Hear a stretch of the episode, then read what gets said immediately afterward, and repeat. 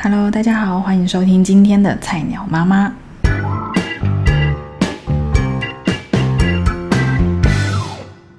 各位妈妈们或是准妈妈们，最近的生活都还 OK 吗？这几天对我来说其实蛮煎熬的，因为我小孩大概六个多月了，还没有办法睡过夜，所以我就最近用了一个新的方法来帮助他可以自行入睡，进阶到睡过夜这件事情。所以我在奋战的过程当中，我真的是。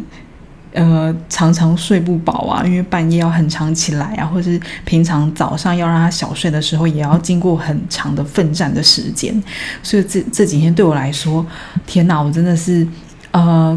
感觉日子过得很漫长，每一天的时间都很久的感觉。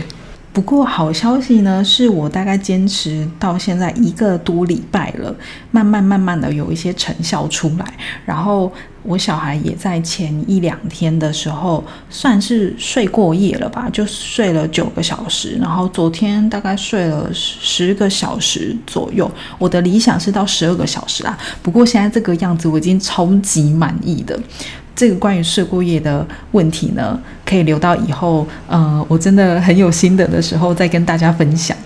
好，那今天呢，想要跟各位妈妈们聊聊关于哺乳这件事。相信很多的妈妈，甚至是一般人，就是不管是任何年龄层啊，不分男女，大概都知道说，现在政府非常提倡妈妈可以呃喂母奶给宝宝喝，因为这样子可能会让宝宝比较有抵抗力啊，然后对他的发展比较好之类的。虽然这是好意，但其实无形之中一定带给很多妈妈们很多的呃心理上面的压力啊。特别是你在产后，其实面对的状况非常的多。比方说，可能你最严重的就是你的呃荷尔蒙失调嘛，那可能就影响到你的心情。这个时候，如果你还没有奶可以挤出来给让你让你的小孩喝的话，一定心里会觉得很挫败，而且常常听。就是坐过月子中住过月子中心的这些妈妈们都会分享说，大家都会互相比较，比方说，诶，隔壁那个妈妈的奶怎么这么多啊？就一下子就是好几罐好几罐，然后有些人可能怎么挤就是只有一点点，而且不管你是呃用手挤呀，用什么挤奶器挤呀，其实可能那个量就是很少，那真的会觉得很灰心很沮丧，特别是你的小孩又。没有喝饱的时候，是不是就只能选择配方奶这个选项？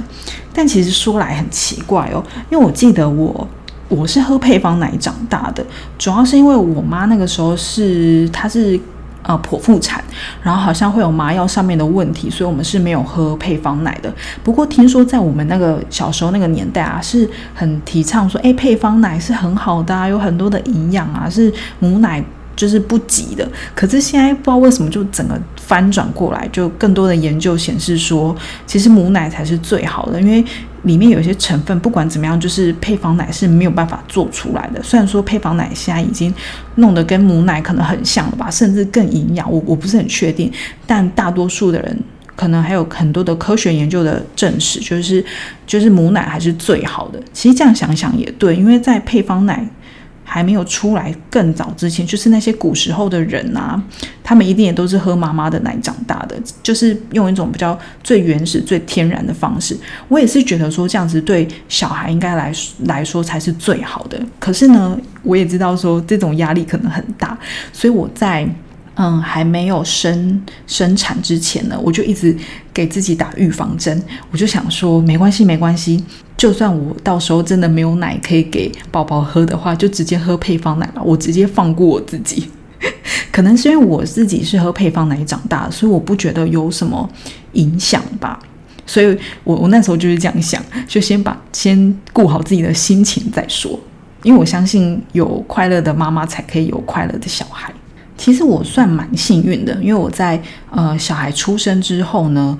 就是有算是有顺利的，也也不是很顺利啦。就是刚开始挤奶用手挤都会觉得很累很不舒服，你你你要一直维持一个姿势不动，然后头要一直低着，然后手一直挤，其实也蛮酸的，而且可能就像一点点一点点超级一点点的，就是那种可能你不仔细看都看不出来的那种量。不过后来我是直接让宝宝直接是亲喂他，然后亲喂他就是我练习怎么样抱他比较舒服啊，然后他然后宝宝他自己会练习怎么样去吸那个奶，会他才吸得到，所以就这样子一来一往一来一往的练习之后呢，其实我就是嗯算是有有有奶给宝宝喝吧，因为一开始我也不确定他到底有没有喝饱，那个不过就是护理人员呐，月子中心的护理师或者是在医院的时候的那些护理师就会教。你比方说，看小孩的尿布量是不是这一片有有什么三片，这个尿布量有三片的重量等等之类，它就是有一些判断的方法，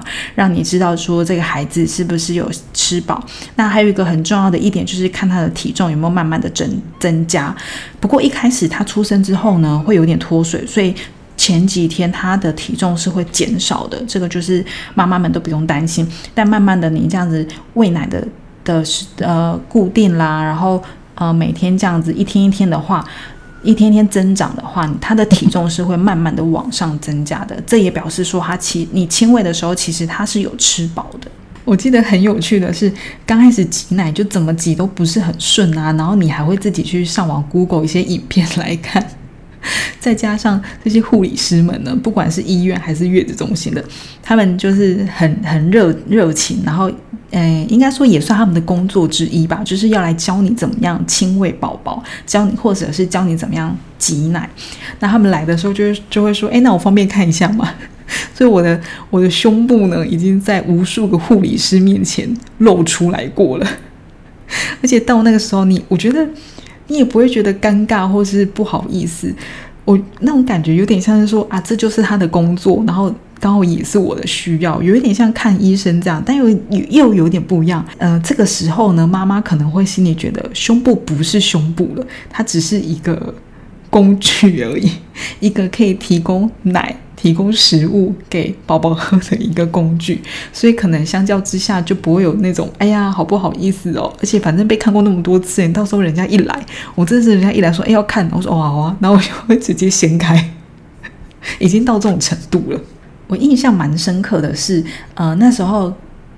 刚住到月子中心的前几天，因为那时候就是宝宝还在练习怎么样吸奶嘛，然后我也怎我也在练习怎么样要用什么嗯橄榄。球式啊，什么躺式啊，什么什么什么蛙哥，什么什么很多方式，就是一些哺乳的姿势来来喂奶的时候，就是前几天就可能有点不顺吧，然后我就觉得我的胸部就是有点硬硬的，就是会痛，那就是所谓的塞奶。然后那个我我住的那间月子中心，他们有一个通乳师。他就有请我，就是哎，可以去让去他那边就帮我疏通一下。哎，他那个真的很厉害耶，就是你就躺在呃，就很像按摩这样，就反正就躺在一个床上面，然后呢，他就会呃用两只手这样子去按你的一边的乳房，然后嗯，可是他动作又很轻柔，他有一种一个顺序，不晓得是先左右左右先轻轻的晃动，然后。不，我其实我不是很确定它到底是什么用的，我现在有点想不起来。但反正整个过程就是你完全不会感觉到痛，但是你胸部里面那个塞奶的那种硬块，就是慢慢慢慢的就就消失消失，很像真的很像你去外面嗯给人家做 SPA 按摩那种感觉，就是非常的舒服，整个就是通体舒畅。可是因为碍于碍于价钱的关系，反正我做给他做一边呐，另外一边我自己就想说啊，没关系没关系。我我可能可以回去慢慢按摩，应该也会疏通吧。所以，我也是蛮建议说，如果你有塞奶的状况啊，在蛮早期的这个时间，是可以给那个通乳师去帮你疏通一下的。因为，嗯，因为我自己我自己的经验是在比较喂奶的的初期的时候，可能会呃，你可能不太不太习惯这些。抱小孩的方式，或者是你的小孩他的吸奶的技巧还没有这么好的时候，可能会有塞奶的状况产生。那这个时候你给通乳师他弄一弄，说不定就是帮你打通任督二脉，这样子让你的整个乳腺呐都会比较的畅通，让你也不会这么样不舒服。不过我也听说有些。他可能也不是前期塞奶，可能是后期塞奶。我觉得每个人状况不太一样，所以我觉得必要的时候，你就是去给童乳师试试看吧，就是让他帮你舒缓一下。不然有有塞奶过的妈妈一定都知道，那个感觉真的很不舒服，然后很痛。那我自己的状况呢，是我是采。呃，也不算不算全亲喂啊。我就是在月子中心的时候，呃，我几乎都让我的小孩在房间跟我待一整天，然后到了晚上大概十点十一点的时候，我才会送到婴儿房里面，让他让护理师他们照顾。那送到婴儿房的时候，护理师呃，他们大概会喂两次配方奶，我就直接请他们直接喂配方奶，因为我不想要挤奶。那他们喂了两次之后呢，早上大概七八点左右会再送回房间给我。那送回房间给我的这一段那么长的时间呢，我就是不断的就是喂他，就是让这个让我的小孩可以习惯怎么样吸奶，然后也让我慢慢去习惯说我我怎么样去嗯抱他会比较舒服。那另外一方面也让我的身体去习惯喂奶这件事情。我觉得这样子，这样子其实他一天大概喝了几次啊？可能十次。十次可能跑不掉，八次到十次还是更多，我我有点忘记了。但反正那时候就是月子中心，他们会给你一个单子，你可以在上上面做记录，说你今天到底喂了几次这样子。那反正那个频率是很高的，我觉得那个是。嗯，另外一方面也是可以慢慢让你冲奶量起来。那另外再讲讲为什么我不挤奶好了。其实很多的那个护理师来都会问我说：“哎，那有没有挤奶啊？那嗯，我现在的呃喂奶的状况是什么的？”那他们听到我晚上。都直接睡觉，我没有半夜起来挤奶，就有点不可思议。他们就会劝说：“哎，妈妈，我觉得，嗯，建议还是可以晚上可以挤奶一下啦，因为如果你想要冲奶量的话，那个时候是很好的时间点。”对，没错，其实半夜大概可能十二点前后还是一点的时候。你那个奶量分奶量的分泌是很高的，所以如果你想要冲奶量的话，在那个时候起来爬起来，你去挤奶，应该是可以冲蛮快的。就是我觉得这是人体真的很神奇的地方。诶，讲到这个啊，就是其实我在怀孕的后期，应该不是身体不舒服的关系，反正就是怀孕的后期哦，我很容易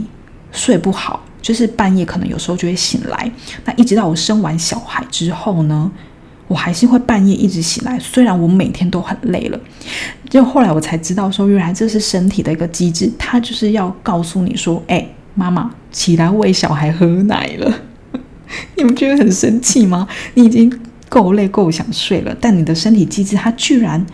就是。我觉得这真的很奇妙，他居然会告诉你说：“哎，你要起来喂奶，你要起来喂奶喽。”所以，他其实，在怀就是怀孕的后期，就生小孩前，他就已经让你的身体慢慢去适应、去习惯这个作息了。我我觉得这就是神啊，上帝创造我们最奥妙的、最奥妙的地方。好，那说到晚上不挤奶呢，其实可能就会有人问说：“那你不会就是觉得胸部胀胀的不舒服吗？” 其实会。比方说，我十一点睡觉嘛，然后睡到早上就是七八点，小孩推来我们房间的时候，我早上起来，我每天就是那个那个床垫啊，或者是棉被，就是都会湿湿的，我的衣服会湿湿的，因为你就是会一直分泌奶量嘛，然后那个乳那个奶就会溢出来，所以它就会好了，就有点湿湿，是有点有点脏，没没错，应该也没有脏吧，它就是无菌的，啊，我自己是这样觉得，但我就是。怎么说？我我就是不想要起来，我就好累哦。我我只想要好好的休息，躺在那边。可是说也奇怪哦，我这样子每天就是这样，每天这样不管他，不管他，不管他之后呢？我发现好像身体慢慢的达到一种供需平衡，供需平衡就是说，你的小孩喝多少，你的身体会就会分泌多少的奶给他喝，就不会让他饿到，但你的身体也不会分泌过多的奶，就是这是一种身体很很特别的反应，他会大脑会知道说，哎，你现在需要好，那他就攻击你，那你现在不需要了，他就会慢慢的就是他这个这他知道你这段时间不要，他就不太会让你的呃。奶量分泌的这么多，我觉得这个就可能是所谓的，呃，之后要退奶的话，也是这个道理吧。就是它会有一种平衡的状态，所以我觉得在这个状态下，我非常的舒服，因此我就一直维持的。白天的时候我都会亲喂宝宝，那晚上的时候呢，就直接喂配方奶。那讲到冲奶量啊，呃，或是挤奶这件事情，我之前有在一个医生出的。呃，妇产科医生出的书上面，他有说，就是建议妈妈们可以在怀孕三十七周的时候就可以开始挤奶了。就是你可以先把一些初乳先收收集起来，然后先冰在冷冻库等。之后，小孩出生之后再带过去给他喝。那这个方，这这也是让你的身体先提前适应，说，哎，你你要开始哺乳了，你要挤奶了，这样子，不要等到时候小孩出生的时候，你还慢慢要在摸索怎么挤奶啊，什么之类的，可能心里的压力会蛮大的。那呃，三十七周就已经是这个时候生出来小孩就已经是足月，所以也不用担心什么宫缩。而且那个医生的意思是说，你挤奶并不会是真的宫缩，它可能会有假性宫。缩而已，所以就是请，就是妈妈们可以不用担心，也可以试试看这种方法。那讲到有没有足够的奶可以喂宝宝这件事情呢？我之前也听过，就是听说胸部大的人比较容易没有奶，其实应该不是，因为我有个朋友，他胸部就是没有很大，但是他就是也也是喂的蛮辛苦的，所以他后来就直接喂小孩配方奶。那其实。这应该是跟那个什么，呃，乳腺的粗细大小可能有关系吧，就跟胸部大小是没有关系的啦。那我觉得就是妈妈们可以还是放宽心，就是喝配方奶也没有不好，配方奶也有配方奶好处，那它可能就是比较方便嘛。那大家都可以喂宝宝喝奶啊，你就可以不用一直就是固定在那个时候就要被小孩绑住之类的好处也是有的。所以我觉得最重要的还是放过自己。就不要一直被洗脑说，哎，喝母奶比较好，喝母奶比较好。那我自己不太，哎，我自己选择大部分母奶，只是因为蛮方便的，就是不用去洗奶瓶啊，不用去呃消毒奶瓶啊。那准备这么多奶瓶，准备这么多奶嘴，然后呢，嗯，还有要去买配方奶。其实配方奶真的蛮贵的，一罐那种零到零到十二岁的那种奶粉，大概都要七百七百多。以上最贵的就是那个什么起付哦，它是一千多块哦，真的超贵的。而且如果你每天都让每一餐都让喝配方奶的话，你奶粉很快很快，那种一罐一罐很快就用掉。所以其实我自己觉得那个那个量整个是蛮大。所以如果你是喂母奶的话，相较之下就可以嗯省比较多钱。那为什么我我不挤奶呢？因为挤奶其实也是喂母奶吧，主要就是因为我懒惰吧。因为其实，呃，有如果你是亲喂的话，其实应该都会知道说，嗯，亲喂它花的时间相较之下应该会比较少一点，嗯，因为你就不用再喂完它之后，喂完宝宝拍完嗝，然后你还要去嗯消毒奶瓶、洗奶瓶，然后再挤奶，对你还要花时间在挤奶。那如果是亲喂的话，你就很多事情都不用做，只要就是。呃，嘴巴嘟过来喂它，时间到了，嘴巴嘟过来喂它就可以解决这件事情了。就我那时候就是，呃，采取这个懒人法。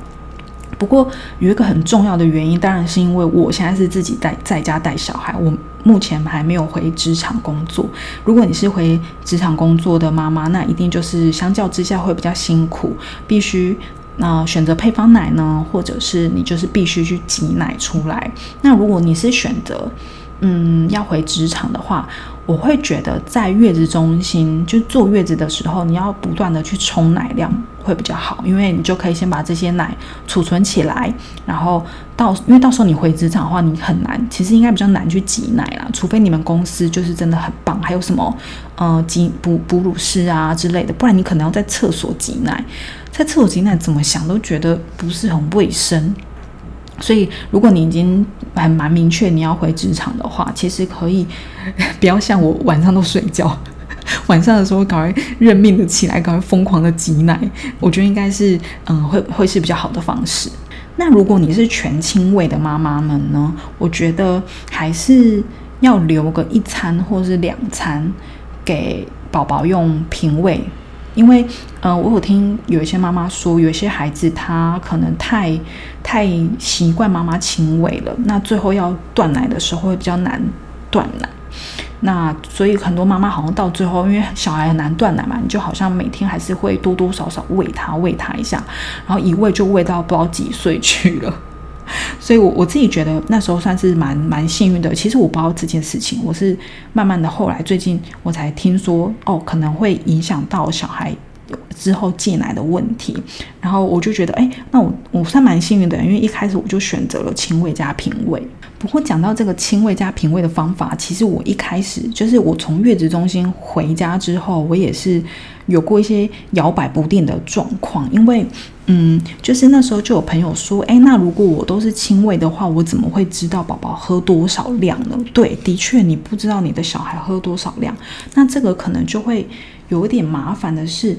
他的作息就会比较难调整，因为，嗯，应该是说，如果你知道说，哎，他这一餐有没有吃饱，那就是这个就是固定下来，比如说每每天几点就是吃多少量，然后再来接下来就做什么活动，然后活动完之后可能就睡觉，它就是一个很规律的一个一个作息。但如果你不知道他喂多少，他可能等一下又饿了，你要再喂他，那可能睡前，哎，是不是又饿了？那他到底是？想睡觉还是肚子饿？其实你就是很难去分辨这件事。所以我那时候回家的时候，我就有一点想说：好吧，好吧，我还是来挤奶好了。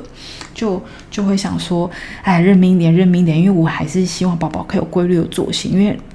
他有规律的作息，你才能好好安排你自己的时间，包含休息或者是做一些其他的家事。不过那时候在家挤奶的时候，就每一天挤到觉得很累之外呢，就是还挤到塞奶。那后来挤到塞奶的时候，我就彻底就是有点彻底放弃这件事情了，因为我发现其实我都在家嘛，我也不是说特别会去哪里。那挤了这些奶呢，我我那时候都是真的是被我冰在冰箱，然后他也没有拿出来用的时候，诶，最后只能因为冰在冷藏，只能冰三天，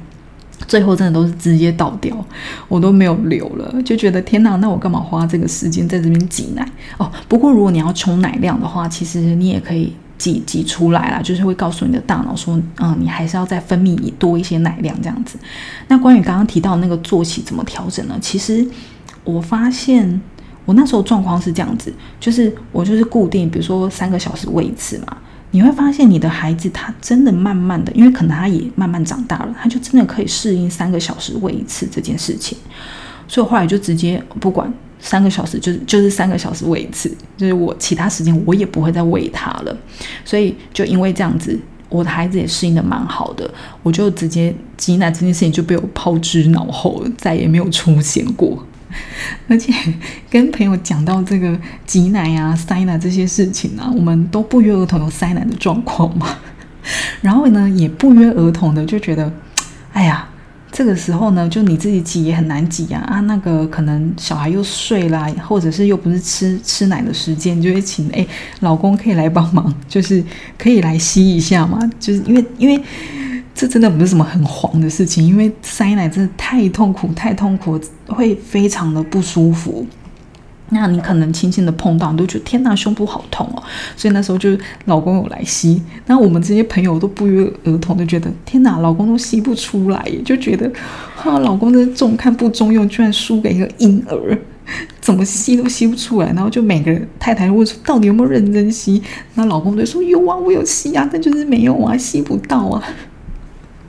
后来我自己觉得啦，我自己觉得是不是老公他们心里有一些障碍，就是不太敢喝到那个母奶。因为我自己，如果你要我喝母奶，我真的不敢哎。就是对我现在已经亲喂已经六个多月，我小已经六个多月，快七个月了。我到现在我从来没有喝过自己的母奶，一口都没有。我就觉得，我我我真的也不好奇因为我感觉就是应该会非常的难喝，而且对我来说有点像是是。这种从自己身体产出的东西，然后喝进去，就感觉说，哎，是不是在喝尿？就是跟喝尿异曲同工之妙吧？我觉得，所以我就是都没有喝过。那我自己觉得，我塞奶，我嗯，其实前几天、前几个礼拜，我我就偶尔还是遇到塞奶的状况。那个时候真的就是小孩抓来吸奶最有用，他们是最好，全世界最厉害的通乳大师，而且不用钱。好，那有些妈妈可能会想问说，嗯，不晓得挤奶的挤奶啊、喂奶这些时间，呃，这这些时时刻是不是又要吃什么发奶的东西？像很多人就说要吃什么花生、猪脚、嗯，黑豆水，嗯，一些五味博这种，然后我自己是，其实我都没有特别去吃，因为我记得我在医院的时候啊，就有一个护士就跟我说，就也不用去吃这些东西，反正每天就是多喝水就对了，因为奶水就是水嘛，那你一定体内要充足的水分，它才会有奶水出现。那时候我就就想说，哎，真的哦，那我就听他的好了，因为。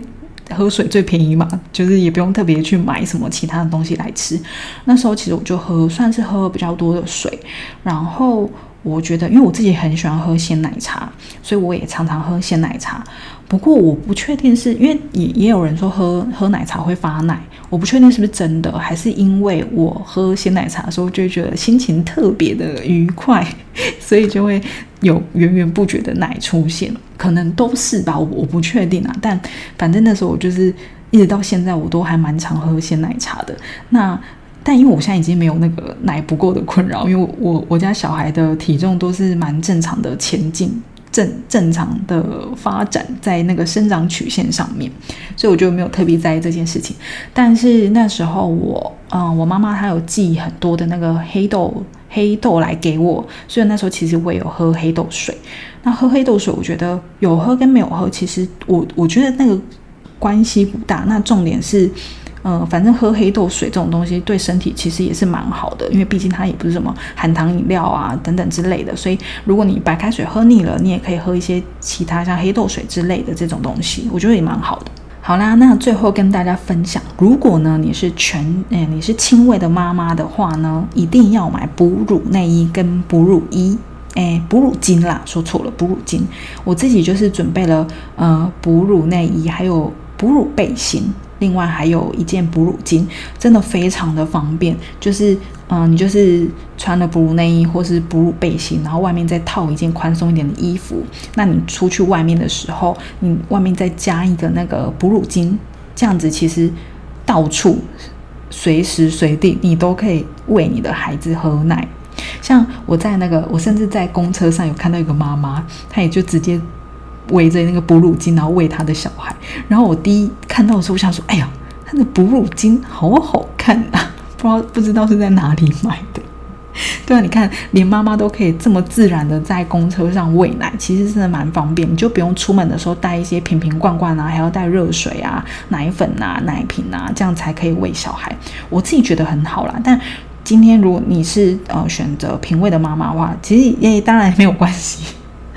我只是就我自己的经验分享，如果你是轻微的话呢，一定要准备哺乳内衣，那哺乳巾也蛮必须的。好，以上呢就是今天的呃小小的分享，那也欢迎大家有兴趣的话呢，可以到菜鸟妈妈与阿才的 IG 上面留个言、按赞或者是私讯我。那关于之后有什么样的议题呀，或者是什么其他想知道的事情呢，都欢迎留言让我知道。好，谢谢你的收听，我们下次见喽，拜拜。